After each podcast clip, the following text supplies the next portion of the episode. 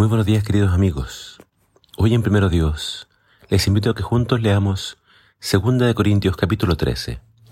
Dice así la palabra del Señor. Esta será la tercera vez que los visite. Las escrituras dicen que en todo asunto debe haber dos o tres testigos. La última vez que estuve allá les advertí a los que andaban en pecado, y ahora les advierto a ellos y a los demás que en esta ocasión voy dispuesto a castigarlos. Les presentaré las pruebas que desean tener de que Cristo habla a través de mí.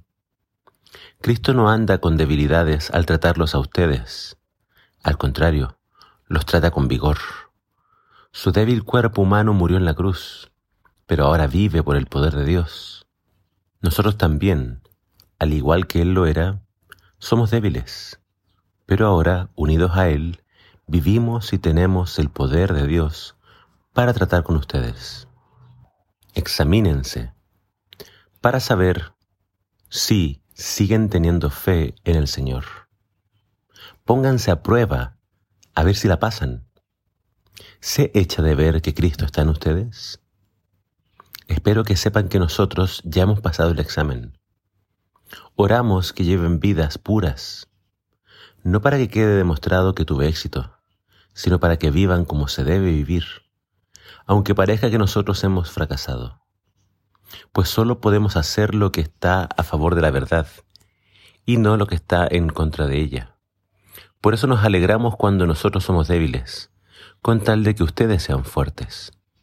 Nuestra oración es que Dios los restaure en todo. Les he escrito esta carta con la esperanza de que cuando los visite no tenga que ser duro y usar mi autoridad, Quiero emplear la autoridad que me confirió el Señor para ayudarlos a madurar y no para destruirlos. Concluyo con estas palabras. Estén contentos. Busquen su restauración.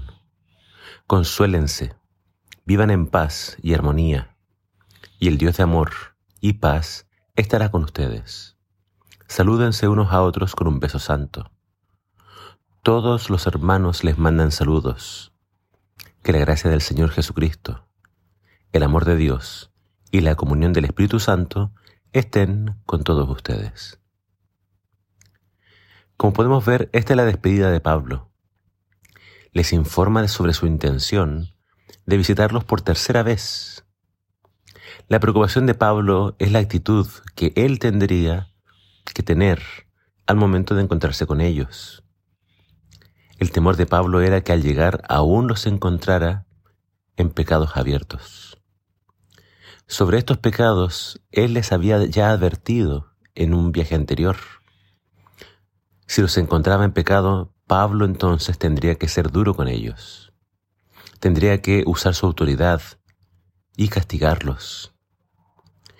Y esto era una medida a la que el apóstol no quería tener que llegar. ¿A qué padre le gusta castigar a sus hijos? A ninguno. Pero cuando un padre ama a los hijos, los tiene que disciplinar. Tiene que ser firme.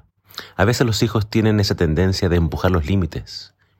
Es como si ellos quisieran ver hasta dónde pueden llegar, generalmente haciendo algo que ellos saben que está mal, antes de que los padres los castiguen. Después de tantas amonestaciones y reprensiones, Pablo esperaba no tener que hacer uso de su autoridad con ellos. Por eso les hace esta invitación a que cada uno se haga un autoexamen, a que cada uno revise para saber si estaba o no en la fe.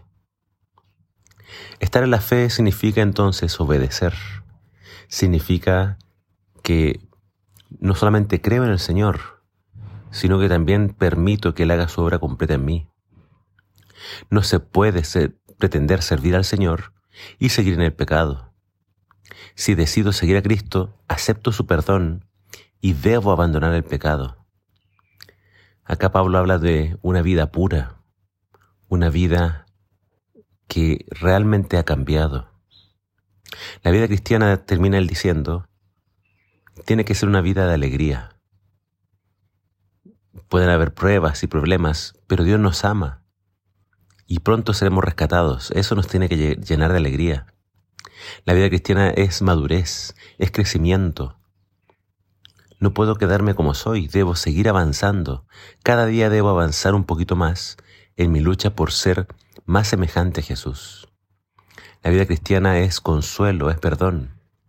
Entre nosotros no puede haber rencores. Si Pablo los había reprendido en el pasado, los había castigado, y entiéndase por castigado una amonestación pública, tanto ellos como Pablo ahora debían dejar el asunto en el pasado y seguir adelante. Consuelo, perdón. La iglesia debe vivir en paz y armonía. Si no hacemos esto, no podemos esperar que Dios esté en nuestro medio. No podemos esperar su bendición. Si no nos comportamos como una iglesia amorosa, pero firme. Que la gracia de Jesús, el amor de Dios y la comunión del Espíritu Santo sean una realidad en nuestras vidas. Que el Señor te bendiga.